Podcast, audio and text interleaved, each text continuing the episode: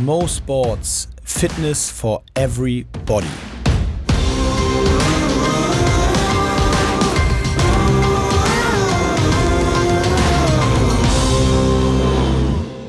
Ja, wie ihr hört, es ist einiges neu beim Mo Sports. Erstmal gibt es einen neuen Jingle. Ich hoffe, er gefällt euch.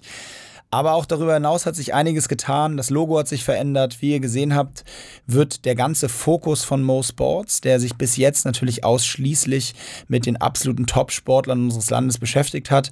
Jeder einzelne von den 16 Episoden, die ich bisher aufgenommen habe, war wirklich eine herausragende Persönlichkeit, der mich auf ganz unterschiedliche Arten und Weisen fasziniert hat.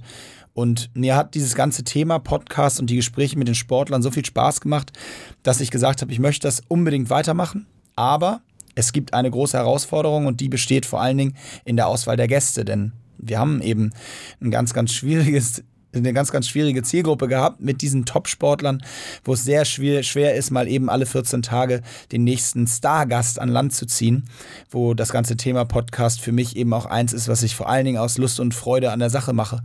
Deswegen habe ich mich entschieden, darüber nachzudenken und habe gesagt, Sport interessiert mich aus jeder einzelnen Facette. Ob es das Thema Doping ist, ob es das Thema Ernährung ist und Abnehmen, ob es das Thema Nutrition ist oder eben auch vor allen Dingen das Thema Sportgeschichten und wichtige Sportler aus den letzten Jahrzehnten oder auch noch aktuelle und aktive Sportler.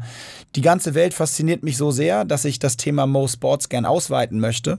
Und ab sofort heißt der Podcast deshalb Mo Sports Fitness for Everybody. Fitness wird ein Fokus sein, aber es soll sich grundsätzlich mit dem Sport machen beschäftigen. Wir haben in den letzten Episoden äh, spannende Geschichten gehört von einer Susi Kentikian, die als Boxweltmeisterin ähm, als Flüchtling damals nach Hamburg gekommen ist und dort sich irgendwie durchgeschlagen hat und heute Weltmeisterin im Boxen geworden ist. Eine Geschichte, die wahrscheinlich viele nicht kannten und die mich echt umgehauen hat.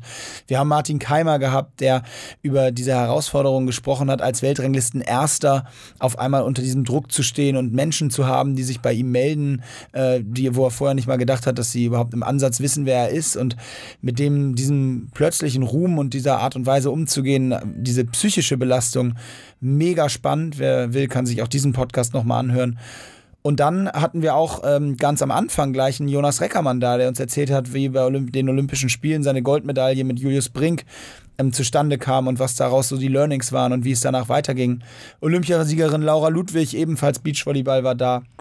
Ich habe mich mit meinem langjährigen Mannschaftskollegen Tobi Hauke äh, unterhalten, mit dem ich nun zweimal die Olympischen Spiele zusammen selber gewinnen konnte. Es waren, ich will sie gar nicht alle aufzählen, unglaublich viele spannende Gespräche. Ähm, und genau aus diesem Grund möchte ich weitermachen. Ich hoffe, ihr bleibt dabei. Wir werden in der nächsten Woche direkt mit einer absoluten Leichtathletik-Legende starten. Ich will noch nicht zu viel verraten. Also seid gespannt. Mo Sports Fitness for Everybody geht weiter. Ähm, ich freue mich auf euch. Bis bald.